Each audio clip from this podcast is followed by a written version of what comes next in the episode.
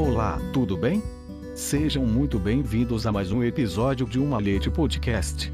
Informativo maçônico, político e cultural. Episódio número 283. 20 de agosto, Dia do Maçom. Um ponto no círculo da União Nacional e Territorial. Por irmão Marco Antônio Pérez. 1. Introdução.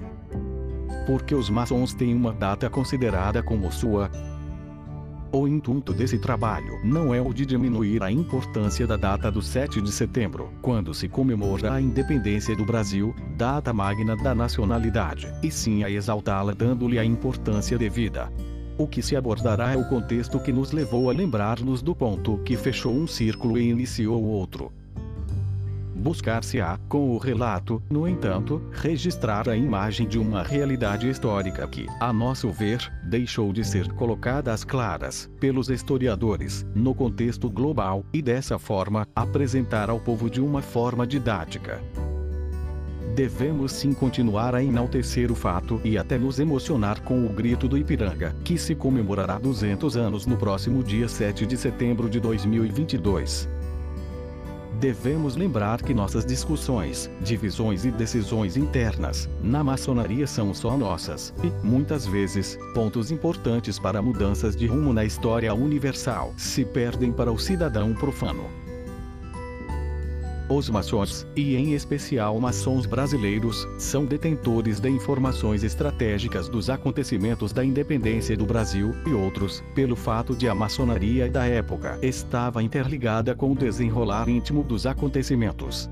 Em linguagem moderna, pode-se afirmar que a maçonaria era a vanguarda do movimento da independência do Brasil, se sobrepondo aos acontecimentos, uns aos outros, como as telhas de um telhado como não existiam os partidos políticos ou entidades constituídas fortes para articular, coordenar e mobilizar o povo e as elites, a maçonaria agiu, individual e institucionalmente, como um verdadeiro aglutinador para a busca da independência. Os maçons brasileiros daquela época juravam, ao ingressar na maçonaria, além dos compromissos habituais e cerimoniais, o de realizar a independência do Brasil. 2. O maçom e sua consciência.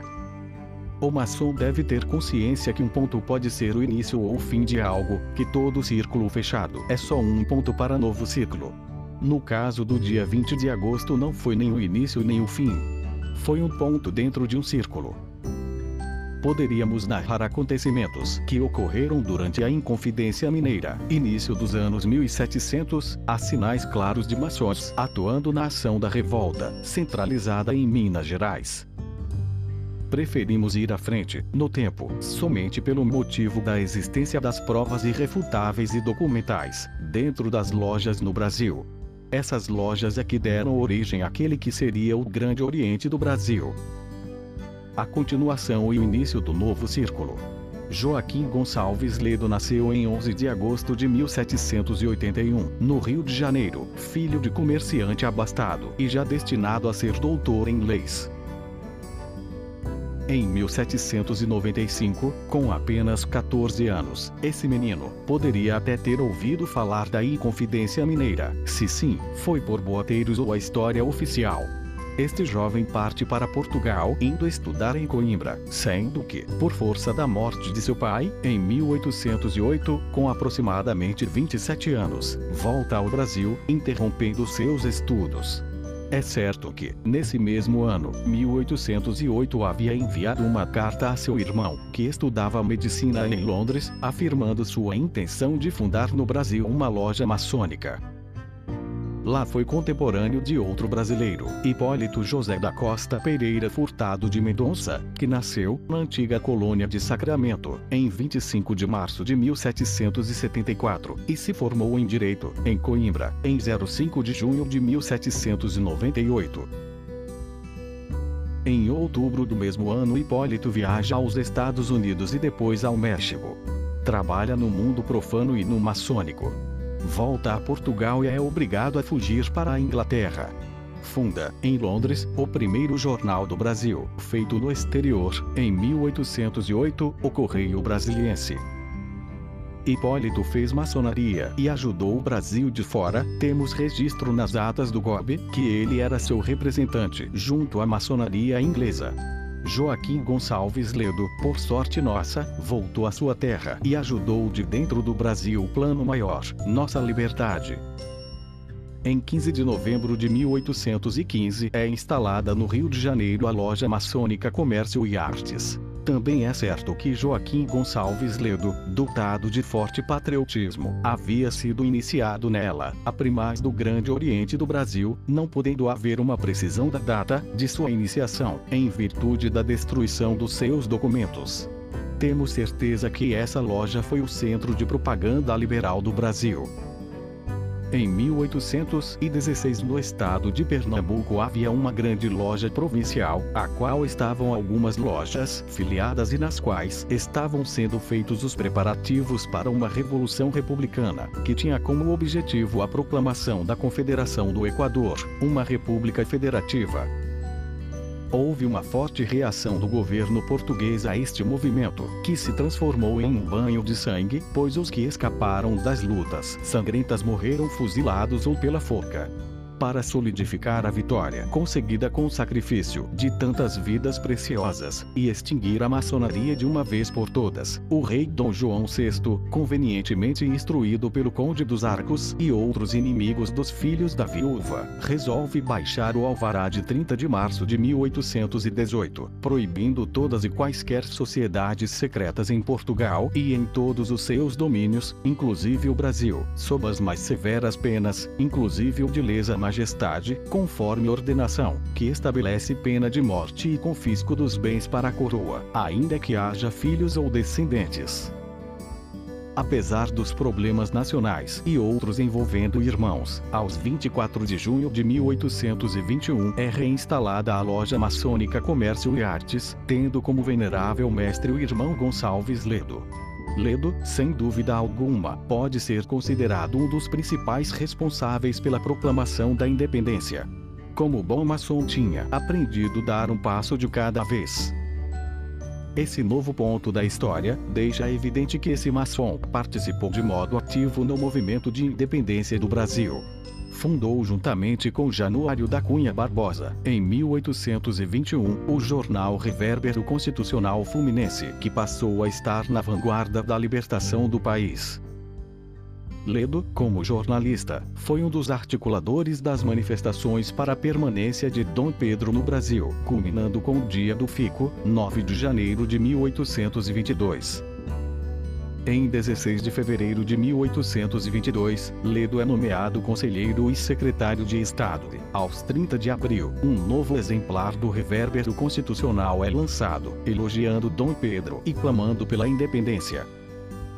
Em 20 de maio de 1822, o nosso irmão Ledo saúda Dom Pedro com uma oração, trecho. A América deve pertencer à América, a Europa à Europa porque não debalde o grande arquiteto do universo meteu entre elas o espaço imenso que as separa. Em 01 de junho, Ledo é eleito procurador-geral pela província do Rio de Janeiro e, no dia seguinte, instalado um Conselho de Estado, dele fazendo parte. Como sabia fazer política esse nosso irmão? Os procuradores gerais requerem ao príncipe Dom Pedro uma assembleia constituinte, o que não agrada muito a José Bonifácio. Em 17 de junho de 1822 é fundado o Grande Oriente Brasiliense, hoje Grande Oriente do Brasil, sendo que seu primeiro grão-mestre foi José Bonifácio de Andrada e Silva, por nítida influência de Ledo, que seria seu primeiro grande vigilante e o verdadeiro dirigente da instituição. Existem diversas atas do Goblin que é ele que preside a sessão. Ledo também ajudou a redigir o Manifesto de Dom Pedro aos brasileiros em 1 de agosto de 1822. Este considerava como inimigas quaisquer tropa portuguesa enviada ao Brasil. Mesmo assim, Ledo foi atacado, por diversas vezes, de conspirar contra a monarquia, porque a desejava constitucional, no entanto, não sabem os historiadores informar-se por ciúmes ou vinganças pessoais, atacavam-lhe de republicano, o que não se aceitava naquela época por acordos pactuados. Por certo, Ledo jamais fora um republicano, mas defendia a monarquia constitucionalista, como sendo a melhor forma de governo para o Brasil, isso fica claro, nos acontecimentos dos futuros registros. Existem historiadores que afirmam que houve uma sessão no vigésimo dia do sexto mês maçônico da verdadeira luz de 5822, forma usual da época. Hoje teríamos 20 de agosto de 1822, ou seja, o sexto mês maçônico e a data do próprio mês em curso. Nela estaria mencionada a resolução que deu origem à independência do Brasil. O que Dom Pedro I recebeu nas margens do riacho são documentos pessoais, carta da esposa e um bilhete anexo, inclusos trechos dessa resolução que teria sido descrita pelo maçom José Bonifácio. Estamos em 07 de setembro de 1822. Dom Pedro realmente tornou público a decisão tomada pela maçonaria dentro da estrutura do golpe. Em 14 de outubro de 1822, Dom Pedro oferece a Ledo o título de Marquês da Praia Grande, mas este recusa a honraria, por entender que não poderia aceitá-la, mas aceitaria, de grande prazer, o título de patriota brasileiro. Dom Pedro, como era de costume em momentos de ira, desferiu palavras ásperas a Ledo, afirmando que o mesmo não tomaria assento à Câmara Constituinte. A partir daí aconteceram diversos fatos que fizeram com que Ledo fosse obrigado a embarcar para Buenos Aires, porque a tarja de republicano poderia levar-lhe a tirar em sua própria vida.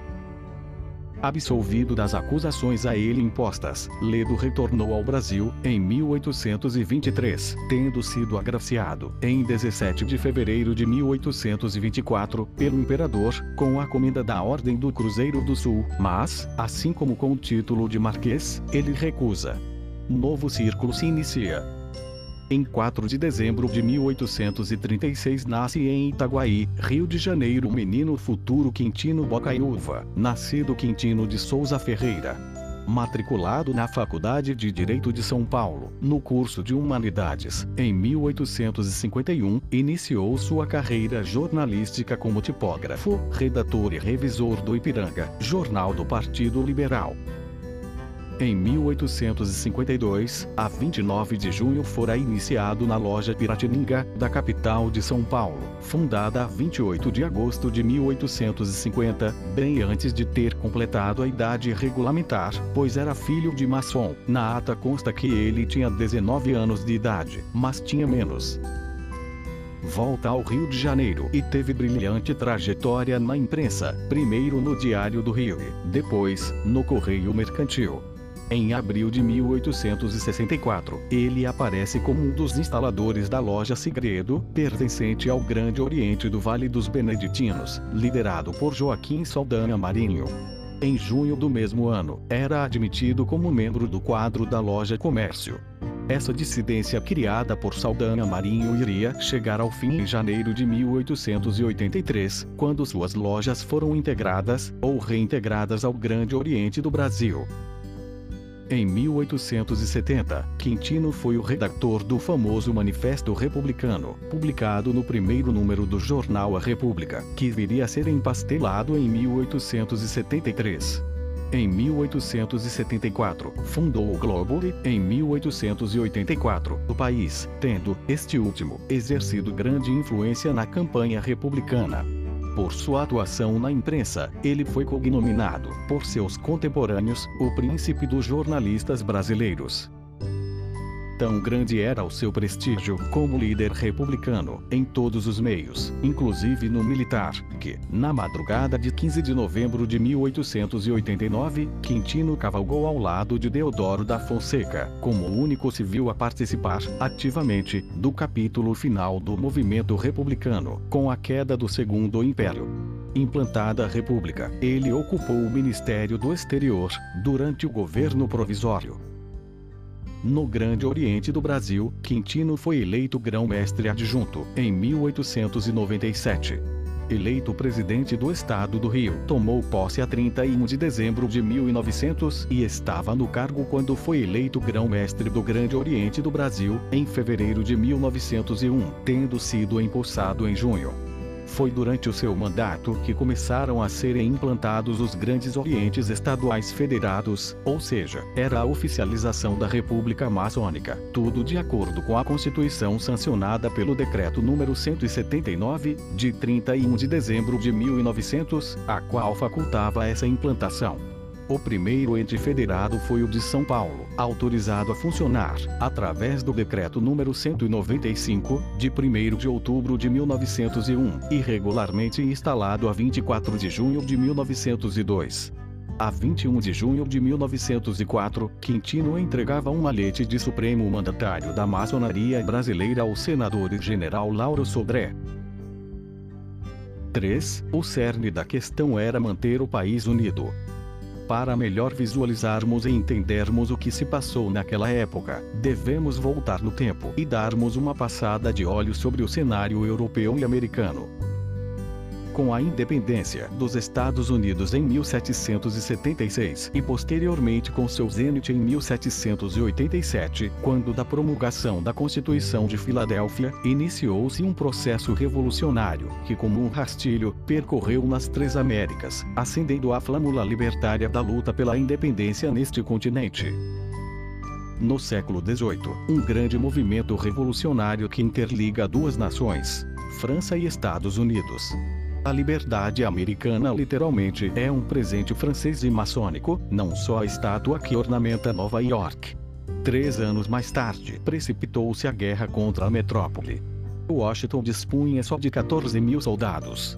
Compreendendo o perigo, designou Benjamin Franklin para conseguir acordos junto ao soberano francês Luís XVI, obtendo deste um tratado de aliança ofensivo e defensivo conseguiu também o apoio da maçonaria francesa. Em 1781 Washington, Rochambeau e Lafayette derrotaram o general inglês Cornwallis, propiciando para sempre a independência americana. Começa também na França uma não mais aceitação da monarquia. O povo pedia a reforma, reclamações da nação, levadas por doutrinas dos filósofos e literatos, incentivados por Voltaire, Rousseau, os enciclopedistas. Com a morte de Luís XVI, guilhotinado pela Revolução, as monarquias europeias, Inglaterra, Prússia e Áustria, estabeleceram coligações contra a França. Apesar disso, a Revolução começava a exportar seu ideário através da implantação de pequenas repúblicas, na Holanda, Suíça e Itália. Napoleão logo, depois da campanha vitoriosa na Itália, empolga-se com o poder e assume o controle do consulado. Em 1804 é coroado imperador, posteriormente, decreta o Grande Bloqueio Continental à Inglaterra. Em 1807, Napoleão invade a Espanha e Portugal, com tropas sob o comando de Junot. Dom João VI, aliado inglês, vai fugir para o Brasil numa frota inglesa. Em 1812, Napoleão expande seu império até Moscou, que é incendiada pelos russos. Napoleão, que foi à Rússia com um exército de 600 mil homens, volta com um destroço de somente 20 mil homens. Isolado em Elba e posteriormente prisioneiro em Santa Helena, vê seu império destroçar-se. Mas o ideal republicano francês é disseminado pelo mundo inteiro através da trilogia da liberdade, igualdade, fraternidade. O Império Colonial Espanhol destroça-se completamente.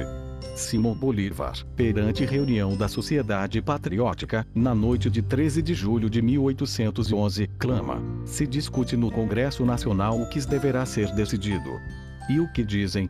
Que devemos começar por uma confederação. Como se todos nos estivéssemos confederados contra a tirania estrangeira. O que nos importa se a Espanha venha a Bonaparte seus escravos, que vos conserve, se estamos resolvidos a ser livres.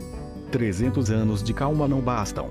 Se querem outros 300, todavia, pegamos sem temor a pedra fundamental da liberdade sul-americana. Assim, se inicia a saga americana em busca pela liberdade. Também, em 1811 a 11 de abril, no quartel-general de Mercedes, José Artigas, patrono da independência uruguaia, brada, a empresa, compatriotas, que o trunfo é nosso. Vencer ou morrer seja nosso lema. E tremam, tremam estes tiranos por terem excitado vossa ira, sem advertir que os americanos do Sul estão dispostos a defender sua pátria e preferem morrer com honra que viver com ignomínia em afrontoso cativeiro. É o mesmo Artigas, em 1819, escreve a Simão Bolívar, oferecendo um tratado de reciprocidade afirmando: Unidos intimamente, lutamos contra tiranos que tentam profanar nossos mais sagrados direitos. Artigas sonhava com um país que se estendia pelos territórios do que são hoje Paraguai, as províncias argentinas de Corrientes, entre rios e Missões, e as missões brasileiras, desenhadas entre os rios Uruguai, Ibuicui, Bacacá e Santa Maria. Veja como foi importante essa dizimação dos ideais republicanos nas ex-colônias espanholas. A expansão napoleônica agiu como uma enzima catalisadora do processo de libertação, pois provocou a desarticulação das metrópoles. A de Portugal estava aqui. A corte portuguesa, deslocando-se da metrópole e transferindo-se para o Brasil, consolidou ainda mais o poder lusitano no continente americano, protelando nossa guerra de libertação, a independência e a república. Só em 1820, com a Revolução Constitucionalista na cidade do Porto, movimentos estes sob a égide dos ideais republicanos franceses, ali deixados pelos invasores, é que o rei português, Dom João VI, retorna a Portugal em 1821. Neste momento é que vamos ter iniciado o processo de independência, com resultados reais. Fica claro, com tudo isso, que nem sempre o que queremos é o que conseguimos. Será que só queríamos a independência? Em 1837, Bento Gonçalves, aquele que parecia estar mais próximo de conseguir uma liberdade republicana, separando parte do Brasil do todo, estava preso no Forte São Marcelo, na Bahia. Consegue sua liberdade da prisão, com a ajuda da maçonaria, através daqueles liberais republicanos baianos no dia 28 de junho daquele ano, na loja Virtude ao Oriente da Bahia, o irmão secretário apresentou uma prancha do irmão Bento Gonçalves da Silva, grau 18, em que ficou a loja ciente, logo nomeados os irmãos Guimarães, Manuel Joaquim e Marques para se dirigirem, por parte da loja, ao dito irmão e participarem e que ela ficou inteirada, e que faria o que estivesse a seu alcance a fim de melhorar a sua sorte. Também no dia 30, na loja Fidelidade e Beneficência, teve lugar igualmente a leitura de outra prancha dirigida pelo irmão Rosa Cruz Bento Gonçalves da Silva, preso no Forte do Mar por efeito de comoções políticas, sendo a loja inteirada, foram nomeados pelo Venerável para visitarem ao dito irmão e lhe oferecerem os socorros de que ainda precisasse ou estivesse ao alcance da loja. Era um dos fundadores da sociedade secreta o próprio comandante do Forte de São Marcelo. Bento Gonçalves, obtendo licença para nadar, pela manhã, embrenhou-se pelo mar a nado, sendo recolhido na curva de uma onda. Este fato reacendeu a vontade do povo do Sul, com o resgate do chefe militar e civil, para a Revolução Republicana. Bento Gonçalves sabedor que o mais importante, naquele momento, não era a República, mas sim o país unido, renegociou a paz com o Barão de Caxias, maçom como ele, e juntou novamente o Sul ao resto do país. 4. Conclusão: Nosso ideário era a República. Julgo oportuno tentar explicar o significado da palavra República. Do latim, res publica. 1 forma de governo em que a constituição e organização política são exercidas durante tempo limitado por um ou mais indivíduos eleitos, direta ou indiretamente, pela nação e investidos de determinadas responsabilidades. 2. Estado, país, que tem essa forma de organização. 3. O interesse comum, a comunidade, Fica claro que, dadas as circunstâncias, tivemos que esperar quase 70 anos entre a independência e a República no Brasil. Se a base da República está toda formada em sua res, pela raiz de seu povo, que a base, inclusive de forma administrativa e legal de uma nação, se dá através da divisão em estados, cidades e bairros ou grandes orientes, orientes e lojas. Devemos enfatizar que quando em nosso aprendizado foi dado ênfase ao respeito às leis, não estamos pensando na relação república versus monarquia, mas sim governo legítimo versus tirania, esse sempre foi o objetivo que nasceu com o movimento e estudo maçônico. Aristóteles já apresentava a tirania como uma forma degenerada de um regime constitucional legítimo. Infeliz do maçom que consentir tornar-se instrumento da tirania, apoio da usurpação e apologista da injustiça e do desprezo às leis que contêm as eternas garantias de liberdade. Nós maçons devemos lembrar que nossos antepassados conviveram no ambiente onde foram envoltos em inquisição política ou religiosa, que levaram alguns aos fundos das masmorras, sacrificando aqueles que defendiam a liberdade. Devemos lembrar também que outros, no meio do caos, fizeram a ordem. Como as nações são cegas, alguns maçons incentivaram o nascedouro do regime republicano e a tripartição dos poderes mantendo o equilíbrio conseguir o melhor resultado para esse sistema e ajudar a nação a progredir. É o verdadeiro trabalho do maçom, e para isso necessita ele, sobretudo, de constância e de coragem. A maçonaria nos ensina que o mundo está em constante evolução e muitas coisas precisam ser adaptadas ou corrigidas. Devemos também lembrar que é nossa obrigação, de homens livres, zelarmos para o equilíbrio dos três poderes, criados pelos nossos antepassados, em todos os níveis da República. Também devemos evidenciar que o dia 20 de agosto é um ponto dentro do círculo. E que o dia do maçom, principalmente para sua dedicação ao trabalho, todos os dias são.